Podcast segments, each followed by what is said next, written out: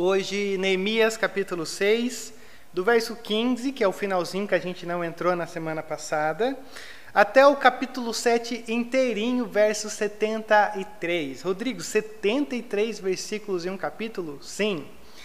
Porque nós temos aqui no capítulo 7 também uma, uma das mais temíveis passagens para, para pregadores estudiosos, estudiosas, pregadoras, missionárias, acadêmicos, que é uma lista de nomes. Mas hoje eu vou te mostrar uma outra perspectiva sobre como olhar para, para essa lista de nomes. Mas você sabe, o nosso tema de hoje é um tema muito, muito corriqueiro. A todo momento eu tenho lembrado vocês, a todo momento eu tenho pontuado, talvez essa seja a grande espinha dorsal que eu estou tentando mostrar para vocês em Neemias, que as portas do inferno, elas elas não prevalecem contra a igreja. Ela não, ela, ela não, elas, essas portas não prevalecem pelas batidas que a igreja faz, então elas são derrubadas. O inferno não consegue se segurar diante das boas notícias, das boas novas de Deus, que é transmitida através da igreja. Então você e eu temos esse poder nas nossas mãos. Esse, esse poder é, obviamente, realizado pelo dínamos do Espírito Santo, pela dinamite que o Espírito Santo causa um estrago profundo, num bom sentido, através das nossas vidas e nas nossas vidas para aqueles que estão ao nosso redor. Mas tudo isso é, é, é baseado, tudo isso é crido, tudo isso tem que ser entendido como sabendo que nós estamos numa obra que é uma obra triunfante ah, quando a gente, por exemplo, olha para Apocalipse, diante de tantos textos, dilemas e, e questionamentos e perguntas e anseios que a gente sente lendo aquele texto, o texto de Apocalipse, para você ter uma ideia, ele, ele sempre é, faz menção da igreja de uma maneira gloriosa. Ele sempre fala sobre, olha, multidões, é, é, são números que são usados lá para expressar a igreja ela é gigante. É de todas as tribos de toda raça de toda cultura de toda etnia. Não não dá para você pensar que a igreja é um projeto fracassado é, pequenininho ali porque assim a gente tem um Deus pequenininho e aparentemente fracassado. Não a igreja ela é triunfante. É porque o triunfo da igreja ele acontece no, no ambiente de, de perseguição. O, o, triunfo da igreja acontece no ambiente de caos. O, o triunfo da igreja acontece no ambiente de inferno. Então parece que às vezes a igreja não está triunfando. E óbvio, quando eu digo igreja, eu estou me referindo a mim e a você. Parece que nós não estamos andando. Parece que nós gastamos muito mais tempo é, é, tentando apagar incêndios do que vencendo os incêndios. Através do Espírito Santo atuando e agindo, interagindo, testemunhando, fortalecendo e fazendo com que a igreja vá. E talvez a gente tenha essa dificuldade porque a gente não tenha percebido o quão Neemias é importante para a nossa vida. Porque Neemias, a todo momento, existe esse paralelo correndo no ministério de Neemias. Eles estão reconstruindo os muros e a todo momento existe oposição. A todo momento existe uma forma de você é, tentar fazer com que a reconstrução não aconteça. Então, a gente, a gente muitas vezes criou um ideal de sucesso pelo sucesso que a gente muitas vezes encontra em outras esferas da vida. É quando você chega num nível que você é bem sucedido, aonde você consegue resolver e lidar com muitas questões que já aconteceram e tal, que foram passados ou que são presentes, mas que você chegou lá. E o chegar lá é muito aparente. Fica visivelmente claro assim que você conseguiu chegar lá no sucesso. A igreja não. A igreja não. Talvez a gente nunca vá conseguir olhar para a igreja e dizer assim: ah, aqui a igreja chegou no sucesso. Rodrigo, mas ó, eu, eu, eu sigo as igrejas, eu, eu já fiz parte de uma igreja, eu faço parte de uma igreja que, assim, tudo é lindo, tudo funciona.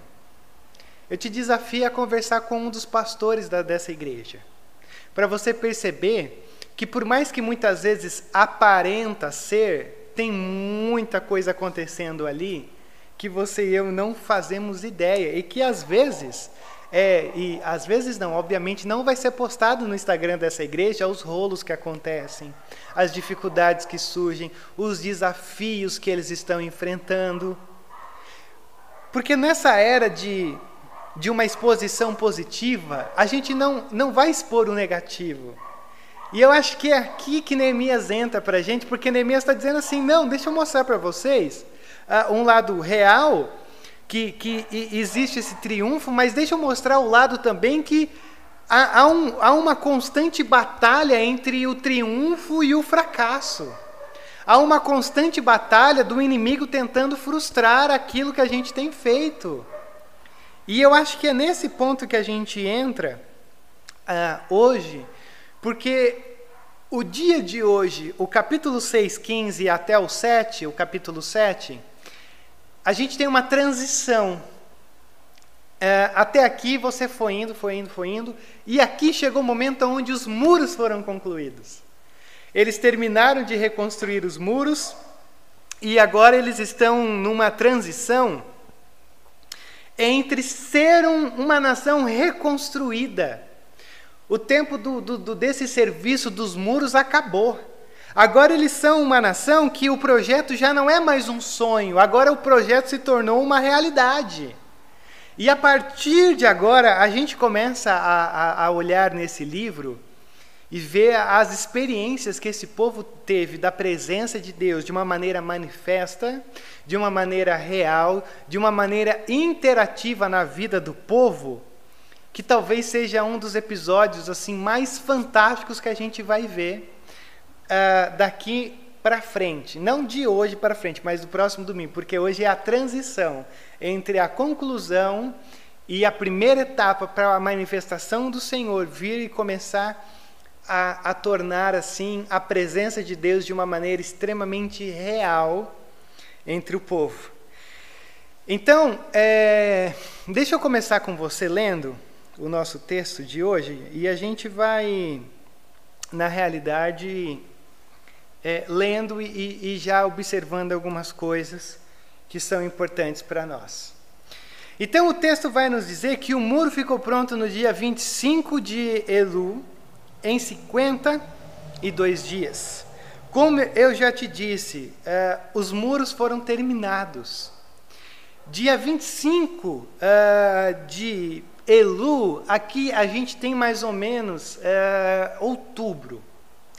A ideia do calendário que a gente tem é outubro. Lembra que, que, que isso aqui é um, é, um, é um diário de Neemias. Neemias está escrevendo um diário da, daquilo que ele lembrava, né, do seu envolvimento com essa obra.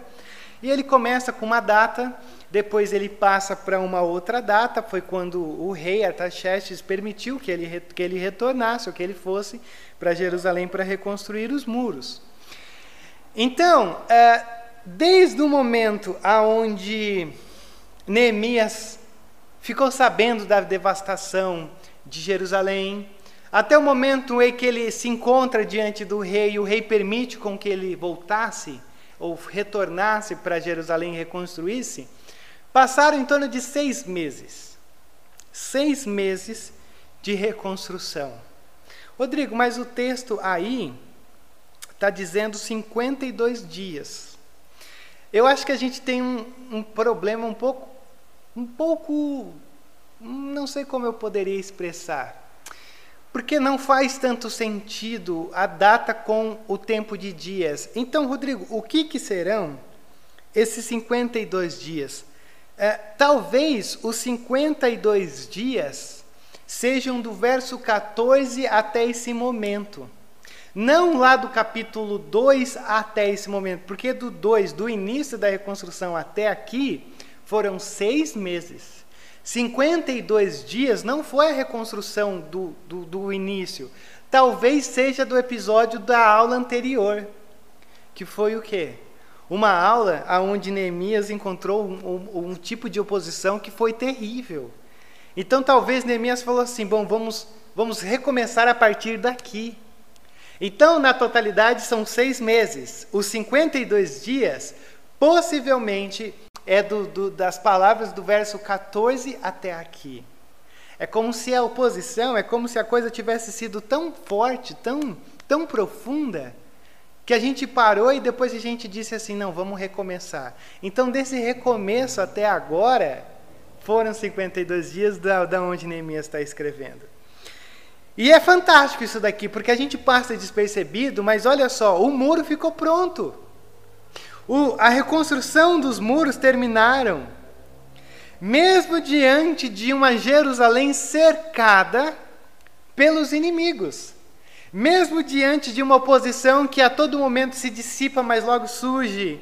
Mesmo diante de tanto caos, de tanta turbulência, dos inimigos tentando aqui, tentando lá, tentando ferir Neemias, mesmo diante de tudo isso, eles conseguiram reconstruir os muros. E eu acho que a gente já tem esse ponto importante para a gente aqui.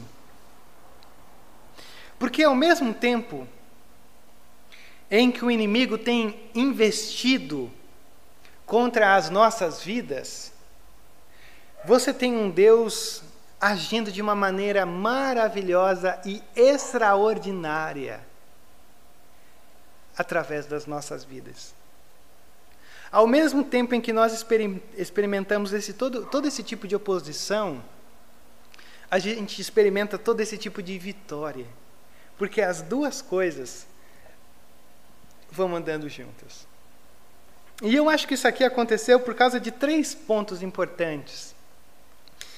Uh, Para mim, a reconstrução dos muros aconteceu porque um homem chamado Neemias pagou o preço de ser um copeiro do rei e ter ido até Jerusalém, ter olhado os escombros, não conseguia nem passar com o seu cavalo. E Neemias olhou para isso e disse assim: "Não, eu vou, eu vou, eu vou para cima".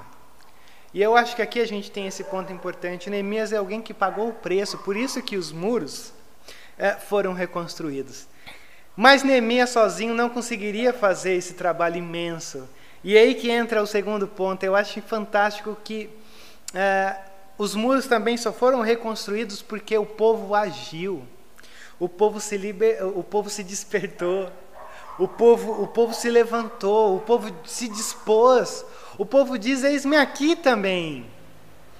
Mas eu acho que a terceira, a terceira questão que faz com que os muros de Jerusalém tenham sido reconstruídos é porque o próprio Deus interveio. O próprio Deus interveio nessa, nessa obra.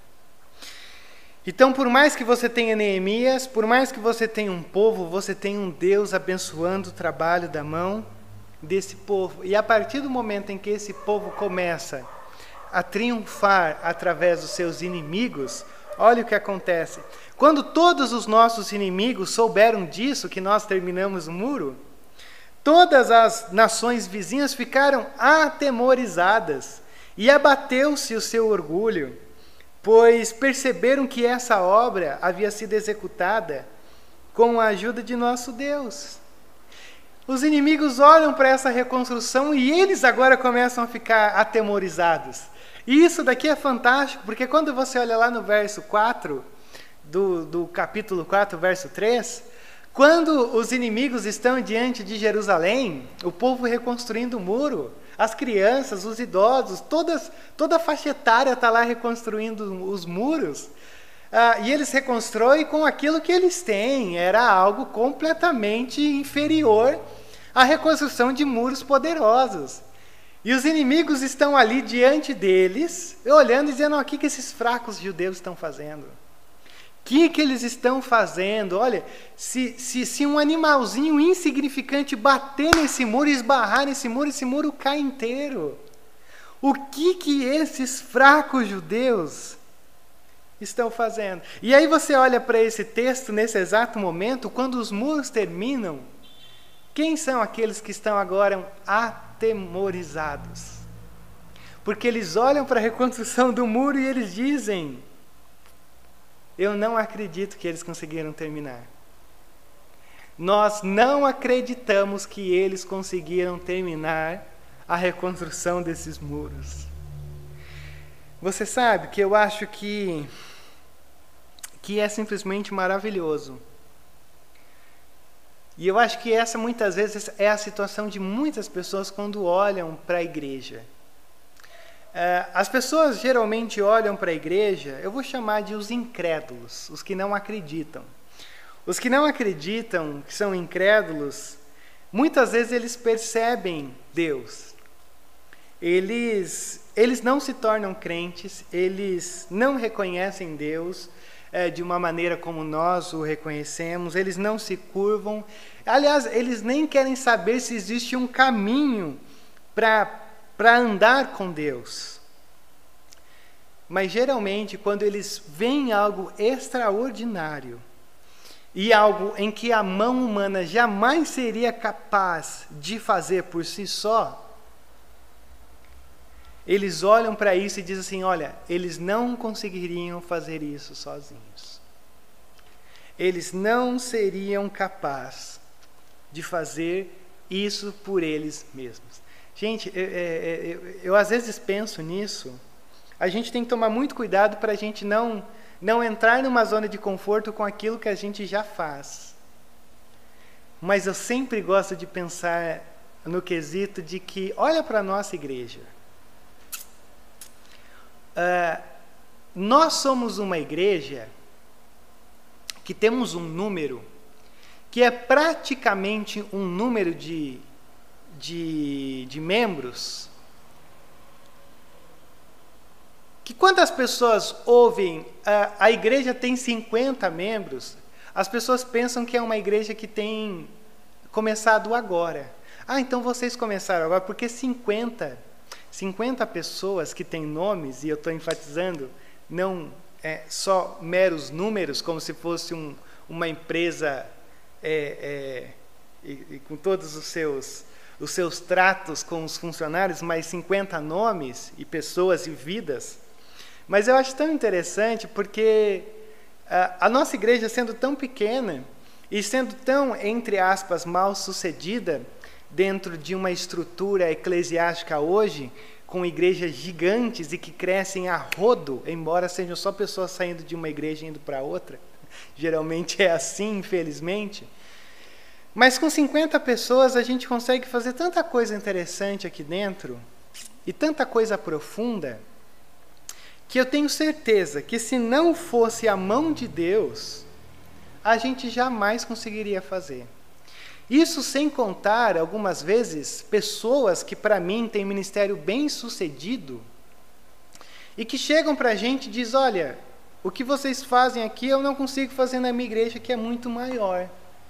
O que vocês fazem aqui eu não consigo implantar lá na minha igreja, mesmo sendo uma igreja grande, mesmo sendo uma igreja boa, porque não dá. E aí que eu acho que a gente tem algo importante aqui, porque Neemias, ele está querendo nos mostrar uma coisa muito importante. Neemias, é, ele quer que você e eu nos concentremos no que Deus pode fazer. Porque a partir do momento em que você e eu olhamos, você tem um desafio e você tem aqui o que você quer fazer. Geralmente, entre a percepção e a resposta, entre o problema e como eu vou responder, existe um vale profundo assombrado pela morte, pela desesperança e pela impossibilidade. Quando você e eu nos encontramos diante de alguns dilemas, geralmente a gente percebe que, Senhor, não vai dar para mim, não. É, isso aqui é grande demais para mim. Só que Neemias está dizendo assim: você lembra diante de tantos escombros, diante de tanta poeira, diante de tanta destruição. Ora, para a gente isso era impossível. Mas agindo Deus, quem impedirá? Quem é capaz de impedir o Deus da criação de agir em benefício da sua igreja? Quem será capaz de impedir o Deus do Êxodo de agir na sua igreja? Quem será capaz de parar a boa mão do nosso Deus quando a boa mão do nosso Deus está andando conforme e para o nosso favor? Quem seria capaz de olhar para a estrutura da igreja e dizer assim: isso aqui é grande demais para nós? Consegue perceber que o que está aqui em jogo é a fé? Consegue perceber que geralmente a gente não trata esses, esses temas em Neemias? Sobre fé, acredite! Mas o que Neemias aqui está dizendo é: tudo isso aconteceu, ou tudo isso foi executado com a ajuda de nosso Deus. Então Neemias olha para isso tudo e diz: se não fosse a boa mão do nosso Deus, nós não estaríamos aonde estamos. E os inimigos olham para toda a reconstrução e eles dizem assim: olha, se não fosse a mão desse Deus deles, eles também não estariam aonde estão. Porque em cada detalhe que a gente viu aqui, em cada parte, em cada aspecto, tudo tem sido feito, direcionado, impulsionado pela mão de Deus. Então, não menospreze o teu dom, o teu talento, o teu, o teu ser dentro da igreja. Porque na realidade tudo isso te carrega, te impulsiona pela boa mão do nosso Deus e que Neemias está dizendo para mim para você: esse é o grande alvo da igreja. Esse é o grande combustível da igreja. A gente pode fazer, a gente pode se, se propor a fazer, a gente pode se propor a sonhar, mas Deus é o centro de tudo, porque é dele que brota essa força, é dele que brota essa vontade e é dele que brota essa realização. Só que, como a coisa sempre é, é verdadeira, você nunca tem uma um, uma estrutura de poema aqui em Neemias que ele diz: Olha só que coisa maravilhosa, e ponto. Ele diz: Olha que coisa maravilhosa, mas. E também, naqueles dias, os nobres de Judá estavam enviando muitas cartas a Tobias. Tobias, junto com Sambalate, junto com Gesem, é um dos inimigos, que lhes enviava suas respostas porque muitos de Judá estavam comprometidos com ele por juramento, visto que era genro de Secanias, filho de Ara, e seu filho Joanã havia se casado com a filha de Mesulão, neto de Berequias. Até ousavam elogiá-lo na minha presença. Olha só o que, que Neemias está passando. Neemias está sendo assim, diminuído diante da presença do povo e diminuído por um inimigo que a todo momento tentou parar a obra e o ministério de Neemias.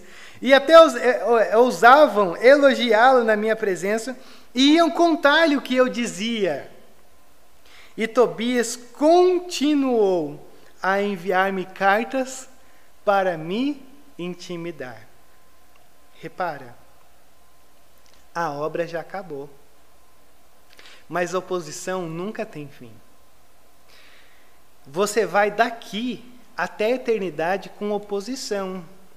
Você vai daqui até o último suspiro da tua vida com alguma coisa sempre tentando te derrubar. E aqui a, gente tem um aspecto interessante aqui. Ah, Rodrigo, eh, quem que é Secanias, Ara, Joanão, Mesulon, Berequias, Fazemos alguma ideia porque os estudiosos defendem e apontam e tentam descobrir quem são. Mas a grande questão para mim e para você não é nem saber quem eles são, mas é saber por que, que Neemias cita esse povo aqui. E eu acho que a gente tem uma razão muito importante porque Neemias fez questão de citar esse povo. Porque Tobias, ele, ele, ele, ele era casado com pessoas influentes. Se você tem nomes específicos aqui, é porque Neemias está dizendo: olha, eu estava sofrendo uma, uma perseguição, uma oposição, olha, as pessoas estavam tramando contra mim, e não era qualquer um, não. Você lembra do Secania? Você lembra do Ar? Você lembra do Joanã? Do Mesulão? Do Berequias? Aquele povo do status, aquele, a, a família real, entre aspas, de Jerusalém? A nobreza de Jerusalém? Eram eles que estavam tentando me derrubar. Ah, aliás, até o filho, até o filho de Tobias já tinha entrado por esse caminho de um casamento de status. Então Tobias e a sua família não era qualquer um, não. Sabe por quê? Às vezes é fácil a gente receber uma Uh, como é que eu posso dizer isso aqui para você? Às vezes é fácil a gente, a gente é, ter uma oposição de gente. Eu vou me referir assim, mas só para você entender, tá? É fácil você receber uma oposição de gente pequena. É fácil quando uma pessoa aparentemente insignificante se opõe contra você. É fácil. É só você ignorar.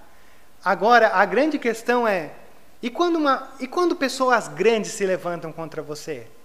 E, contra, e quando gente de influência se levanta contra você?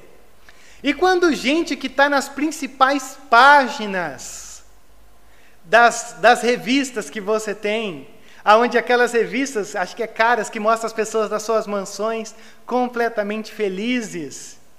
E quando gente que tem um monte de like no Instagram se levanta contra você que tem uma influência que se diz um A, todo mundo para para ouvir. E quando gente é, é, que tem o poder sobre algo grande se levanta contra você, o que, que você faz? E o que, que Neemias está sofrendo aqui é justamente isso. O povão começou, algumas pessoas, melhor dizendo, começaram a enviar cartas. Tobias trocaram cartas, fizeram pontos, fizeram questões para diminuir, para inutilizar Neemias. Não sei se isso faz sentido para você.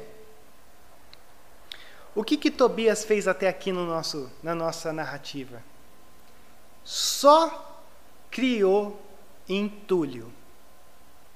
O que, que Neemias fez aqui, dentro da nossa narrativa até esse momento?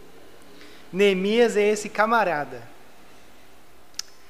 que está tirando todos os entulhos e reconstruindo Jerusalém.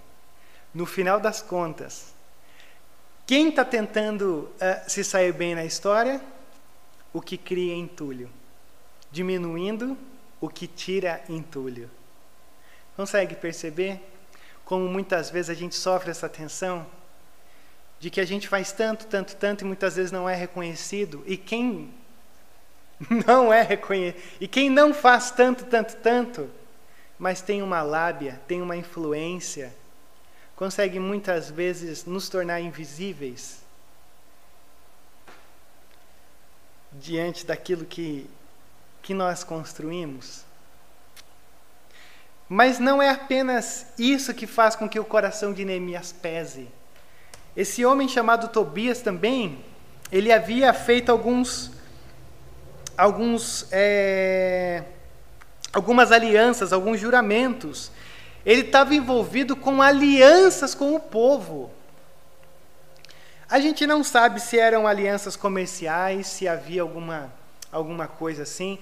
Uh, lembra você dos capítulos anteriores que a gente tem aquele problema com os agiotas em Jerusalém? A gente também não sabe o que, que acontece, mas o que a gente sabe é que esse Tobias começou a criar laços com o povo e talvez esse homem chamado to Tobias veio para o povo e começou a falar assim: Olha, vocês estão valorizando tanto esse Neemias, mas deixa eu dizer uma coisa para vocês.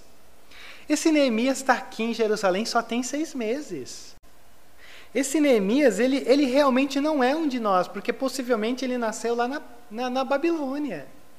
Uh, sabe, esse Neemias não tem casa aqui, ele, ele, ele não tem família aqui. Talvez o, a nobreza, Tobias, todo esse povão, começou a olhar para Neemias e dizer assim: esse Neemias está aqui agora, mas já já ele, já já ele vai embora. Por que, que vocês não começam a olhar mais para os que estão aqui? Porque talvez os que estão aqui é que deveriam ser reconhecidos. Dentro desse aspecto, isso aqui é muito interessante. Porque quem estava lá não regaçou as mangas. E quem chegou de fora regaçou as mangas. Quem era de lá, se tratando de liderança, só criava entulho. Quem não era de lá estava tirando todos os entulhos. Obviamente, Neemias está sendo testado. Obviamente, as pessoas estão começando a, a sofrer uma tensão de achar que a gente não precisa mais de Neemias. O ministério de Neemias foi só reconstruir os muros. E aí Neemias está dizendo assim: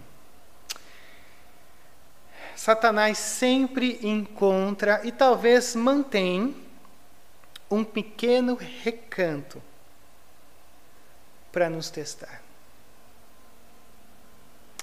Faz sentido? Satanás sempre mantém um pequeno recanto para nos testar, para nos provar, mas acima de tudo, para nos aperfeiçoar. Eu tenho batido muito nessa tecla, porque o texto nos mostra e nos ensina a bater muito nessa tecla sobre oposição. Mas deixa eu colocar de uma, de uma outra forma, do outro lado da moeda. Você sabe que a oposição, ela ela tem essa coisa de nos fortalecer quando a gente não cai, obviamente. A oposição nos fortalece, ela vai nos tirando a impureza, ela, ela, ela vai fazendo com que a gente se torne mais sólido. Uh, uh, eu, eu sempre brinco. O Rodrigo, que se formou no seminário de cinco anos atrás, as costas do Rodrigo, recém-formado, eram extremamente lisinhas. As costas do Rodrigo de hoje, ela é completamente marcada. Marcada pelo quê? Pelas pancadas que a gente vai levando. Mas essas pancadas são um sinal de que houve vida. Não era uma ilusão. E eu acho que a gente tem uma coisa muito importante com a oposição, que existe um outro lado da pedagogia da oposição, vou assim o chamar, que é para nos avaliar. Oposição, ela, ela tem que ser, você tem que saber tratá-la, mas por um outro lado você precisa talvez olhar e se perguntar se o que você está fazendo está certo. Porque a oposição, é, como eu já disse para vocês, embora dolorida, embora possa te derrubar, embora possa destruir a tua vida, mas ela também é uma bênção para reafirmar se você está no caminho certo. Então, diante de críticas, é, é, críticas nem sempre são oposições, ok? É, mas diante de tanta coisa que a gente está sujeita, comece a se reavaliar também, porque é, é um aspecto importantíssimo que a gente está olhando aqui. Porque talvez Neemias começou a se perguntar: é, será que o que eu estou fazendo é, é, é, é para isso? eu quero ser governador e tal. Gente, o texto não vai dizer nada sobre isso.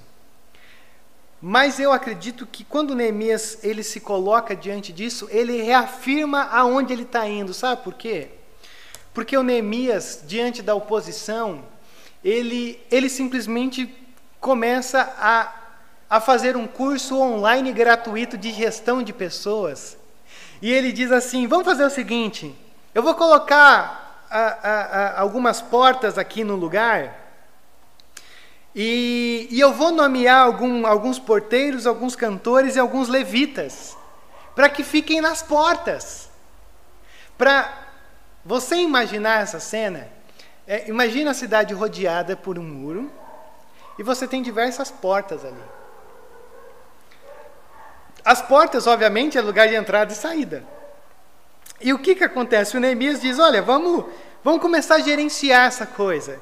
É, coloque algumas pessoas aqui diante dessas portas, é, mesmo diante de, de tanta conversinha que está acontecendo. E, e, eu acho que existe uma ruptura muito interessante aqui entre o final do capítulo 6 e o, e o começo do 7 porque aqui o Neemias diz assim: então eles estão tentando me difamar e me tornar desprezível. E Neemias já continua o texto dizendo assim: então eu separei algumas pessoas para cuidar da, das portas. Isso aqui é importante. Sabe por quê? Porque Neemias coloca o povo para trabalhar. diante de falatório, diante de tanta coisa, talvez a nossa tentação sempre é entrar e ficar discutindo e falando e conversando e, e converser, como eu gosto de dizer, que não leva a lugar nenhum. E o que, que Neemias faz? Gente, vamos trabalhar. Vamos fazer. Não fique discutindo, gastando tempo com, com gente que é entulho. Muito pelo contrário, vamos para cima. E aí eu fiquei me perguntando, por quê? Por que será que Neemias colocou o povo para ir para as portas? Para começar a cuidar do que havia sido reconstruído? Eu acho que a gente tem duas respostas aqui. Primeiro, cabeça vazia, oficina do diabo. CVOD. Grave isso no teu coração. CVOD. Cabeça vazia, oficina do diabo. Então Neemias falou assim: vamos ficar ocupado para a gente não ter tempo de ficar gastando energia com coisa. Vamos, vamos. A gente já terminou, mas vamos guardar o que a gente, o que a gente terminou.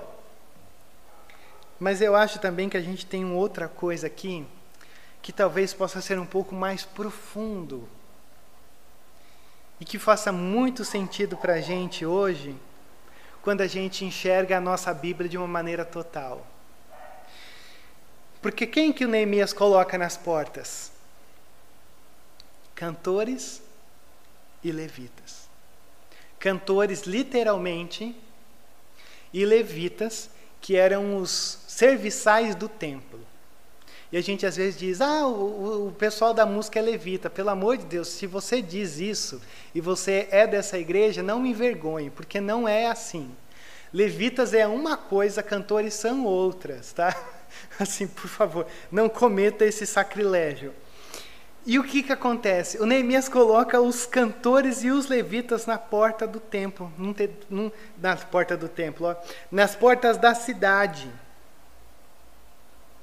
Levitas e cantores eram servidores do templo. E por que que Neemias coloca nas, nas portas de entrada e saída da cidade? Isso aqui é revolucionário, entre aspas. Porque talvez o Neemias está querendo nos mostrar que não é um mero templo que é sagrado, mas a cidade é sagrada. Talvez o Neemias está começando a construir um pensamento teológico que hoje nós sabemos que é real, que a adoração não acontecia num mero horário específico. Bom, sete horas vou aqui abrir o, o, o link do YouTube, vou sentar no sofá, na hora de, de, cantar eu vou levantar do meu sofá com a minha família, cantarei, os meus vizinhos vão ficar espantados, falando, o que, que essa família doida está cantando? E aí acabou, eu ouço a palavra, eu oro, e aí acabou, e aí segue o rumo, segue o jogo. Talvez Neemias está dizendo assim, adoração não é para ser feita num determinado horário. Adoração é para ser feita em qualquer ambiente, aonde quer que você esteja, entrando e saindo, talvez você esteja ouvindo as canções dos, dos cantores Talvez você tenha, esteja ouvindo a, a, o trabalho dos levitas. Isso daqui é, é, é lindo. Porque, na verdade, Neemias está dizendo assim: essa vida de adoração, ela não pode ser restringida a um ambiente, a um horário e a um, a um local. A vida de oração, ela tem a vida de adoração, ela é uma vida que tem que ser comum. Tem que estar nas ruas. Tem que estar na cidade. Sabe por quê? Quando a gente olha para o céu, para aquilo que a gente tem em Apocalipse 21 e 22, você vai ver que a presença de Deus é como uma luz que pega cada centímetro da cidade, da Nova Jerusalém. E isso para a gente é tão significativo porque, na verdade, o céu é um lugar aonde existe uma contemplação barra adoração a Deus, aonde quer que você esteja. Na realidade, a Nova Jerusalém é um templo. Porque o templo do Antigo Testamento era esse lugar onde Deus habitava. Mas a partir de hoje nós passamos a entender que na realidade o templo somos nós. Então, aonde nós vamos, nós somos e estamos num ambiente de adoração. Você tem aquele texto do Antigo Testamento onde um, um, um recém-convertido olha para o profeta e diz assim: Olha, me dê um pouco de terra para eu colocar debaixo dos meus pés. Me dê um pouquinho dessa terra santa para eu colocar debaixo dos meus pés. E olha que coisa fantástica que a gente tem aqui. O chão aonde nós pisamos é uma terra santa. Terra santa no sentido de que aonde nós estamos é um lugar para se adorar. Não é só numa restrição de um ambiente, de um horário, de um local, mas aonde quer que nós estejamos, nós adoramos a Deus. Então pode ser que Neemias já está começando a apontar para algo mais profundo para algo que vai um pouquinho além dele, quando Jesus se encontra com a samaritana. E a samaritana pergunta: Jesus, aonde que nós adoramos? Vocês adoram lá, nós adoramos aqui. E Jesus diz: haverá um tempo onde vocês não me adorarão mais em templos construídos por mãos humanas. Mas vocês serão os verdadeiros adoradores, aonde quer que vocês estejam, vocês estarão adorando. Porque a adoração não é um episódio dentro da nossa semana, um lugar na nossa agenda, é a nossa vida, é quem nós somos, é onde nós estamos, é a condição de um coração que se engrandece ao contemplar a beleza de Deus, nos levando por, por verdades e caminhos tão profundos que a gente se encontra extasiados pela presença de um coração focado em adoração.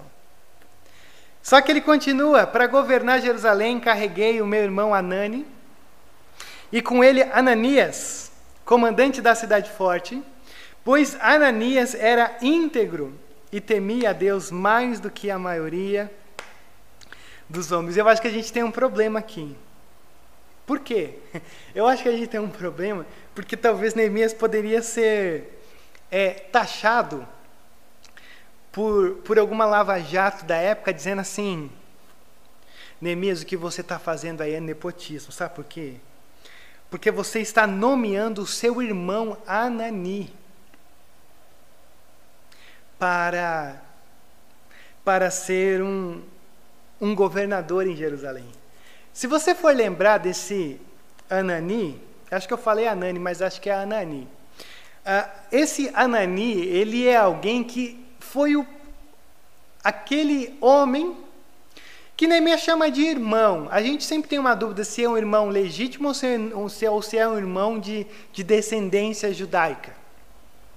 E o que, que acontece? Foi esse Anani que chegou lá, que saiu de Jerusalém, foi para Suzã, encontrou-se com Neemias, e foi esse Anani que disse assim: Neemias, você não faz ideia de como é que Jerusalém está.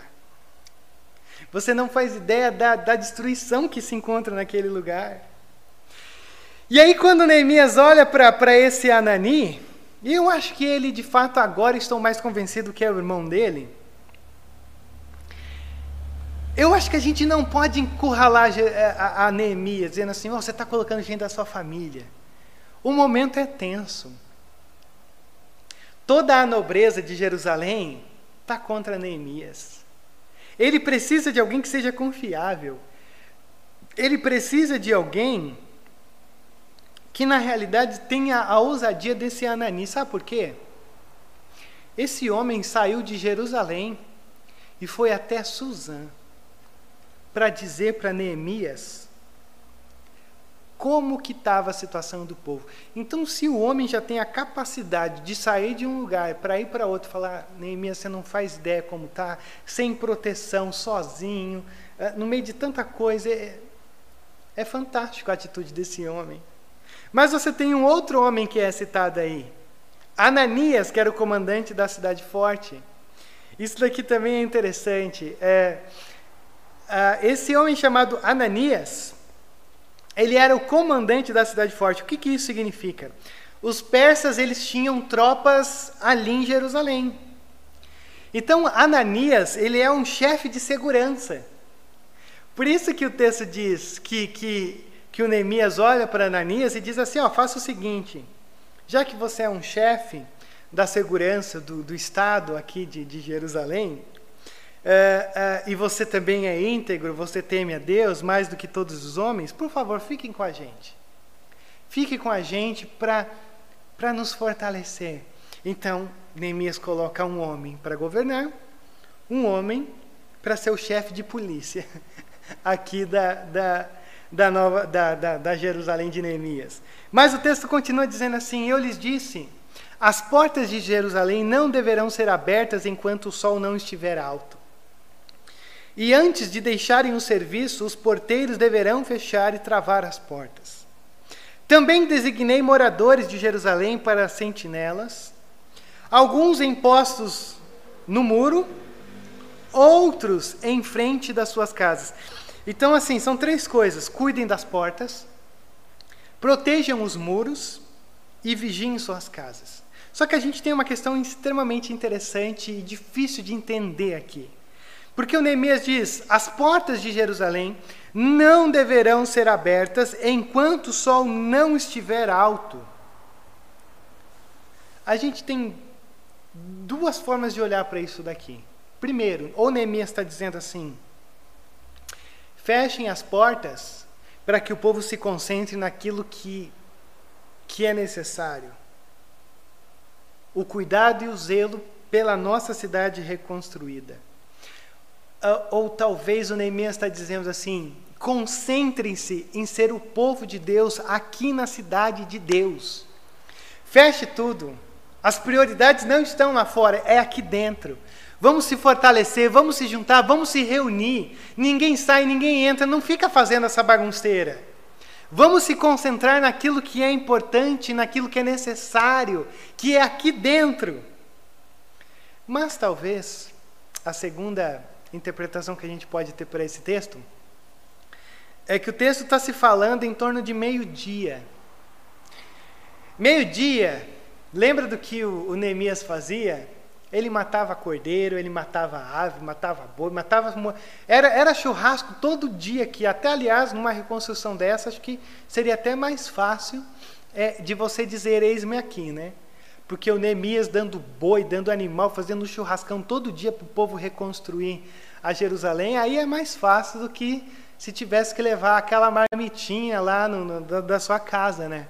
E o que, que acontece? Talvez o que está acontecendo aqui é o seguinte: depois de você comer um cordeiro no, no, no, no buraco, como lá na nossa região de Pedrinhas faria, pô, você comeu um cordeiro e tal, começa a bater aquele bad, né? Aquela, aquela, ah, vamos, vamos dar uma deitadinha ali debaixo da sombra. E talvez seria um momento propício para o inimigo atacar.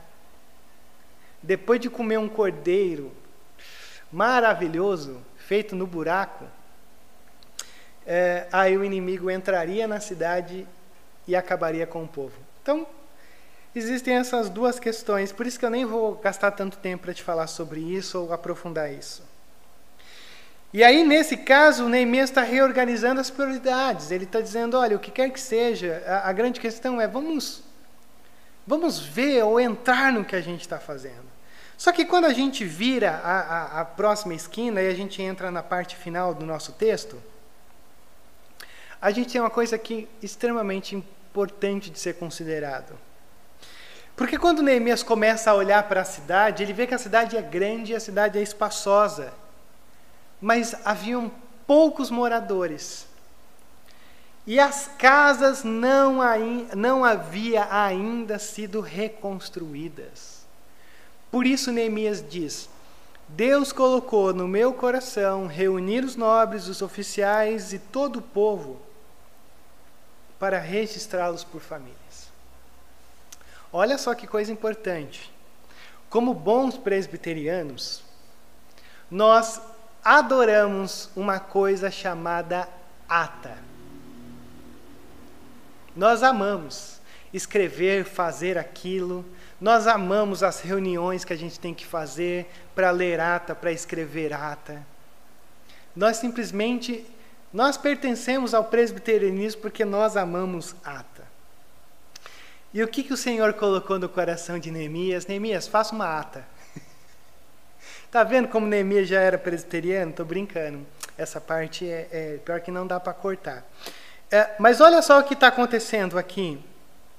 O Neemias ele diz: O Senhor colocou no meu coração de eu fazer um registro. Porque o que, que são atas? Atas nada mais são do que documentos que contam a nossa história. Por isso que numa ata você não precisa colocar coisa que não tem importância alguma na história. Ata serve para registrar feitos importantes que pessoas lá na frente olharão e dirão assim: caramba, cara, o povo fazia isso, vamos, vamos voltar a fazer? Vamos, vamos retornar para a gente tentar entrar por aquilo que eles fizeram lá no passado? Porque eles estão dizendo aqui que foi uma experiência fantástica. E o Neemias olha para isso e ele diz: Olha, vamos reunir o povo e vamos, vamos fazer um, um vamos traçar uma, um documento aonde a gente possa ter registrado quem retornou lá de Jerusalém e que está aqui hoje. Para a gente ter um documento de quem são eles, de como vieram e coisa e tal. E aí o texto diz assim: Então eu encontrei o registro genealógico dos que foram os primeiros a voltar. E assim estava registrado ali: Esses são os homens da província que voltaram do exílio, os quais Nabucodonosor, rei da Babilônia, havia levado prisioneiros, eles voltaram para Jerusalém para ajudar, cada um para sua própria cidade, em companhia de, de Zorobabel. Jesua, Neemias, Azarias, Ramaías, Naamane, Mardoqueu, Bilsã, Misperete, Bigvai, Neu e Baaná. E essa é a lista e o número dos que retornaram pelos chefes de família eh, e respectivas cidades. Isso aqui é lindo. Rodrigo, por que, que isso aqui é lindo? Porque Neemias está olhando para o passado. Isso daqui é simplesmente maravilhoso. Porque Neemias está olhando para o passado. Sabe por quê? Neemias ele está experimentando o novo. Oh, perceba, é uma cidade reconstruída. Os muros foram reconstruídos. O texto diz, as casas ainda não. Existe uma expectativa, existe uma mudança, existe uma novidade, existe um novo diante de Neemias. E geralmente no novo, a gente diria assim: esqueça o que ficou lá atrás e vamos procurar por novidades. Sabe o que? Isso aí já foi, isso aí já não é mais. A gente precisa de de mudanças, a gente precisa de coisas novas. O Neemias olha para a gente e diz assim: não. Na verdade, vocês precisam reafirmar o passado de vocês, porque quando vocês entendem o passado, vocês vivem o presente focado no futuro.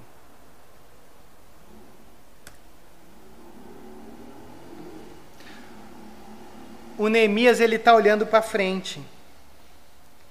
Mas o Neemias entende que você não consegue olhar para frente se você não olhar para trás. Por quê? Porque na realidade o Neemias ele está dizendo assim: a gente tem uma tendência de esquecer quem nós somos, o que estamos fazendo e para onde estamos indo.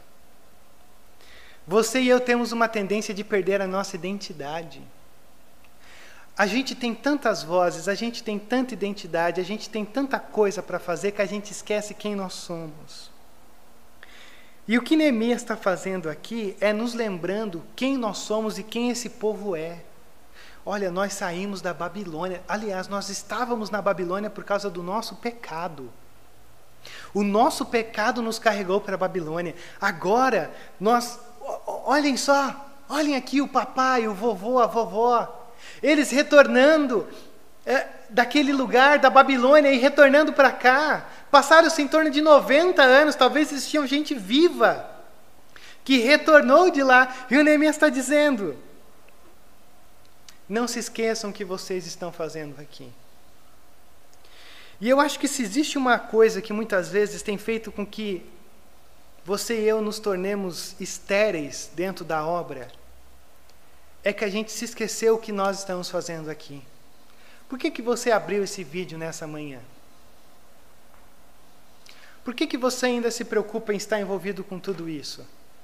Por que você não desistiu de tudo e continua abrindo esse vídeo, interagindo com a gente, uh, pertencendo a essa igreja, tendo seu nome no hall de membros? Por que, que você faz o que você faz? Essa é uma pergunta boa. Porque muitas vezes a gente não faz esse tipo de pergunta.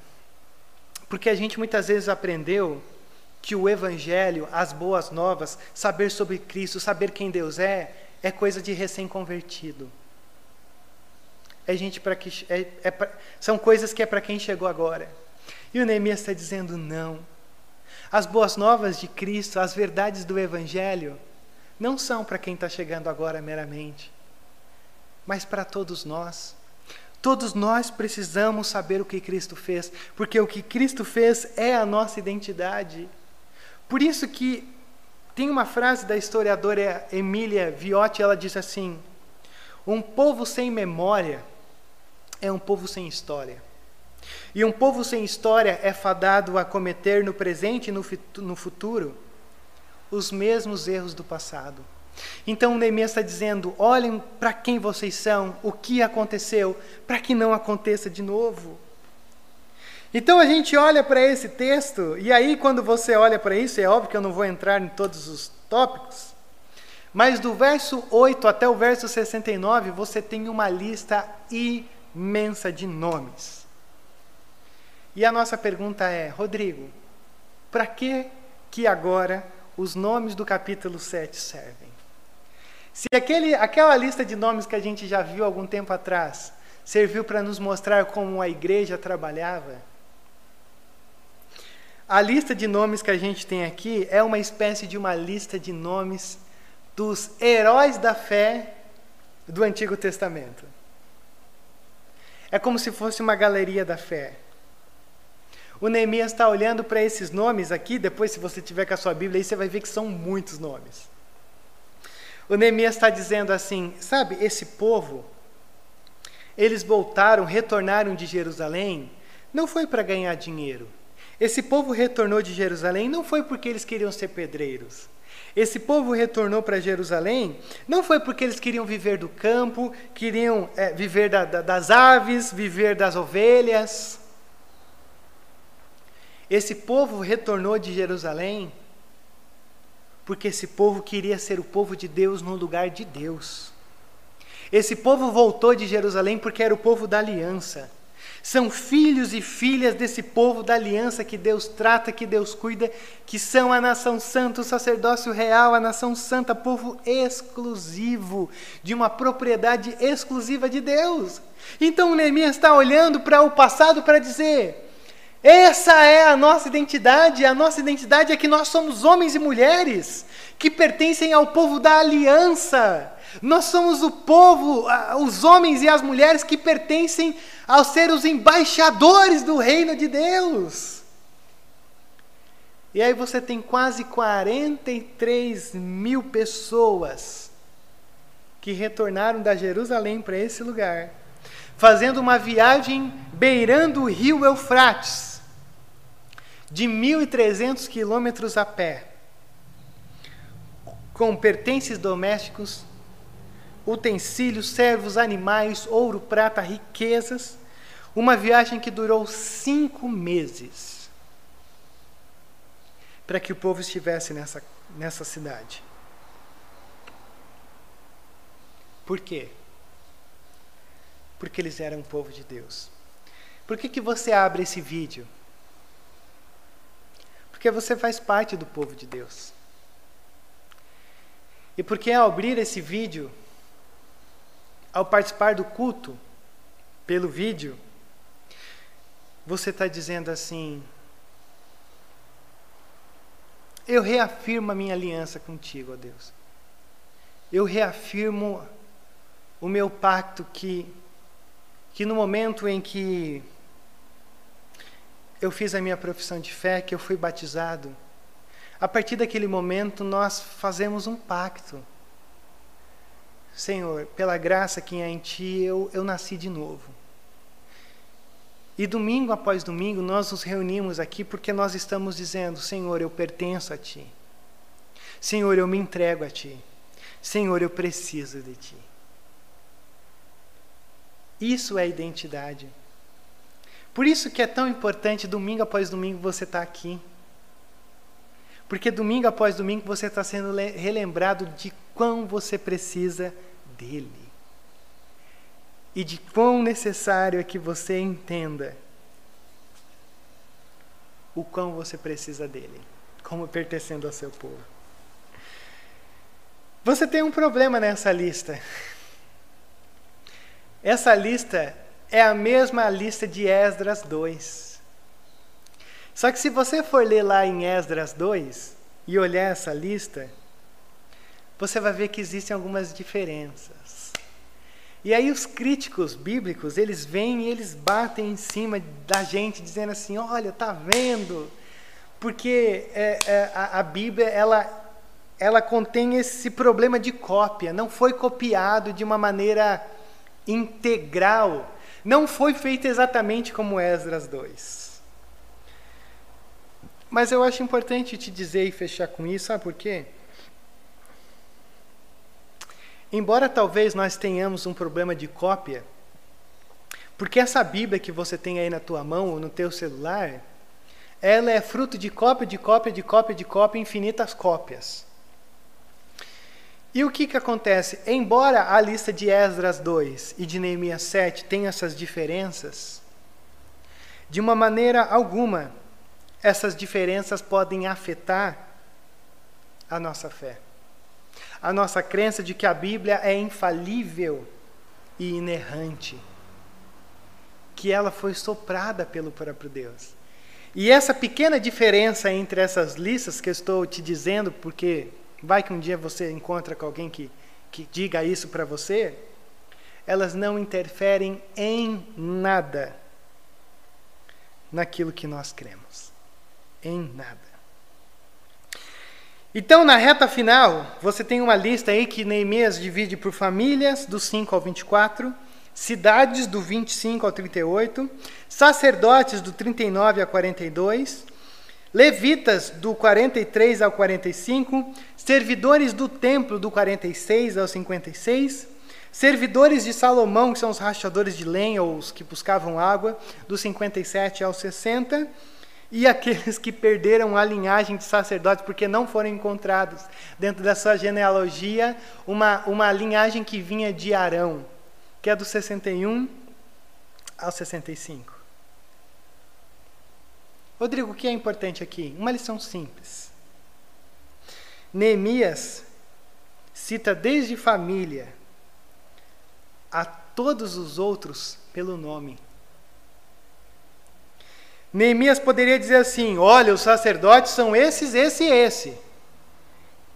Se tratando dos rachadores de lenha, o Neemias poderia dizer: ah, então, e aí você tinha uns três rachadores de lenha, que são os, os servidores de Salomão. Mas Neemias não faz isso. Por quê?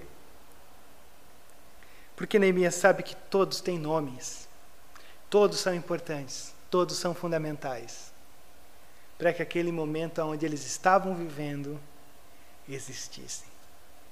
Sabe que nós estamos aqui hoje porque teve nomes que existiram e que fizeram com que esse momento acontecesse, né? Sabe que existiu pessoas que estiveram nessa igreja em grandes momentos de glória, em momentos extremamente terríveis, e que continuaram a fazer com que essa igreja continuasse acontecendo, para que você e eu estivéssemos aqui hoje. Sabe, eu acho que essa é uma das coisas mais lindas que a gente tem dentro da nossa estrutura. Porque a nossa igreja tem história.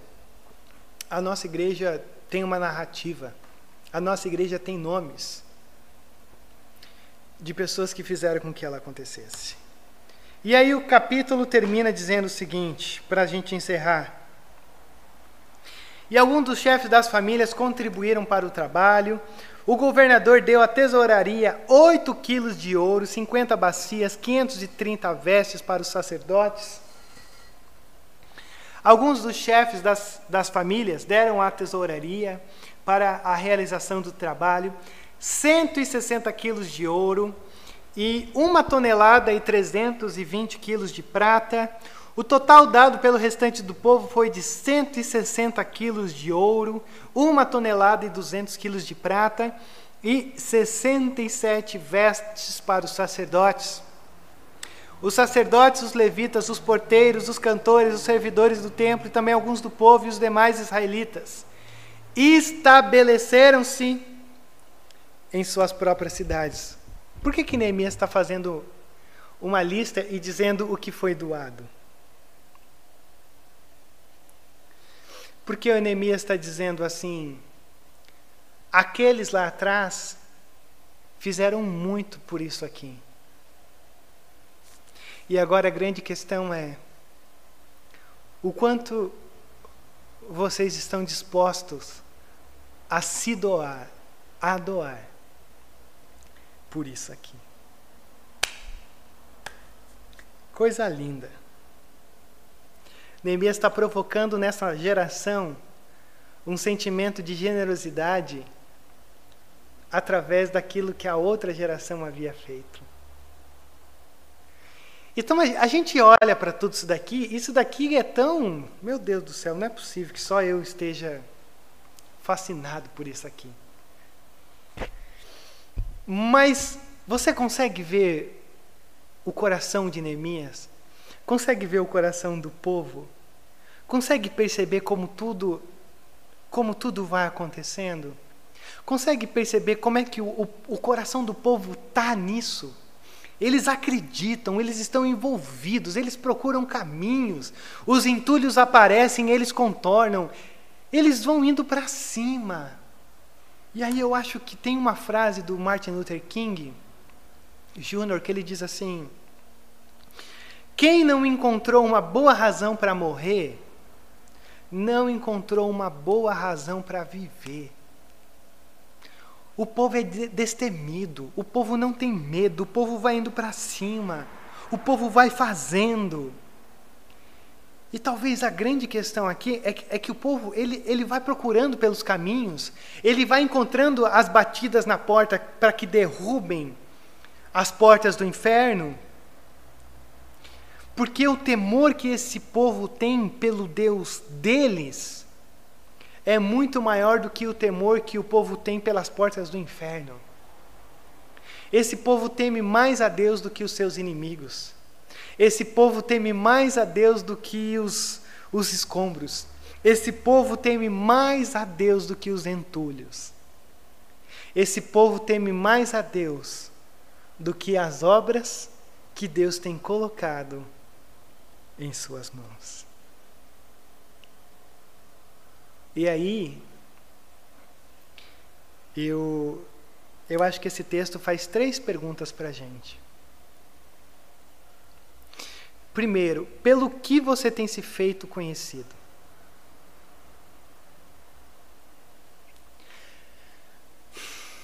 Pelo o que você tem se feito conhecido? Quem é você dentro dessa obra? Como as pessoas olham para você nessa obra? Você é construtor ou você é opositor? Você é entulheiro ou você desentulha? Quem é você? Como você tem se feito conhecido dentro dessa obra? Porque daqui a alguns anos,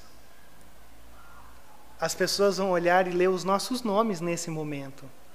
E a grande pergunta é: o que, que nós deixaremos para eles? O que nós deixaremos para os nossos filhos? Para os que virão futuramente aqui? Ora, deixa eu dizer para você que a gente não deixa entulho, mas que a gente limpe o máximo que a gente puder e que a gente aprenda a contornar que nós sejamos os pacificadores, que nós sejamos aqueles que contornam, mas que nós sejamos também conhecidos como aqueles que nunca param, que nunca desistem, mas que sempre acham uma brecha para continuar. As obras das tuas mãos estão triunfando? Ou você tem fracassado? As tuas batidas têm sido forte o suficiente para fazer com que as portas do inferno não prevaleçam? Ou você quase não tem batido nessas portas? Ou não tem batido com força suficiente? Porque a grande realidade é: as portas estão ocas pelas boas novas de Deus. Então, nada justifica portas inteiristas do inferno diante do teu ministério. Nada, nada, nada, nada, nada. Nada, não, nada justifica. E a terceira e última pergunta que eu quero fazer para você, olhando para esse texto: Que tipo de Deus você tem testemunhado? Sabe por quê? A gente se encontra construindo algo. E a construção das nossas mãos uh, dizem muito respeito ao tipo de Deus que nós servimos. Se a construção das nossas mãos tem sido pequeno, a gente mostra um Deus pequeno. Se, as, se a construção das nossas mãos tem sido algo grande, a gente mostra um Deus grande. Por isso, que tipo de Deus a gente tem testemunhado sobre quem somos? Nós somos quebrantados, nós, nós mostramos um Deus de graça em momentos de, de grande apatia, a gente, se, a gente tem as nossas forças renovadas e a gente mostra um Deus triunfante sobre, sobre tudo. E eu me preocupo demais sobre essa pergunta, porque que tipo de Deus você tem mostrado, por exemplo, para os teus filhos, para aqueles que estão ao teu redor? Eu, eu tive uma época da minha vida como seminarista que eu frequentava a casa de muita gente, depois de uma escola dominical, depois de um culto. E eu me lembro que numa dessas vezes eu fui na casa de uma família e toda vez que a gente saía da escola dominical, essa família arrebentava com o pastor deles. E arrebentava com o pastor deles na frente dos filhos. E eu olhava para aquela situação e eu sempre me perguntava: meu Deus do céu, essas crianças têm tudo para serem ótimos ateus. Porque que razão existe para eu estar num lugar que eu sento, ouço, finjo que concordo e no final eu vou para casa e arrebento com aquele que é uma referência de liderança espiritual? Que referência eu tenho dado para os meus filhos? Que referência eu tenho dado para aqueles que estão ao meu redor? Mas muito maior do que isso é que tipo de Deus eu tenho expressado e testemunhado para aqueles que estão ao meu redor? Liderança, mas eu digo a própria igreja. Tome muito cuidado com o que você diz, como você olha, como você pensa, como você reage, porque toda forma de reação expressa uma forma de como você enxerga Deus, de como as pessoas enxergarão Deus através de você. Vamos orar? Pai, obrigado por essa oportunidade. Te agradecemos, te louvamos e pedimos, ó Pai, que dentro dessas necessidades, desse desafio, dessa obra, os nossos corações sejam, sejam carregados até essa verdade nos conduza de uma maneira triunfante, nos revele quem o Senhor é, mas acima de tudo, coloque no nosso coração esse esse fervor, esse desejo, esse anseio, esse sonho de sermos aquilo de uma maneira intensa que o Senhor quer que nós sejamos e que o Senhor tem colocado em nossas mãos. Assim nós oramos, te agradecendo por Neemias 7, por esse texto, por essa palavra. E pedimos que nós sejamos sempre encorajados pela bondade e misericórdia que há em Ti. Assim nós oramos, pedindo também pelo nosso domingo e te agradecendo por cada um que esteve aqui. No nome santo de Jesus. é que nós oramos. Amém, Deus. Amém.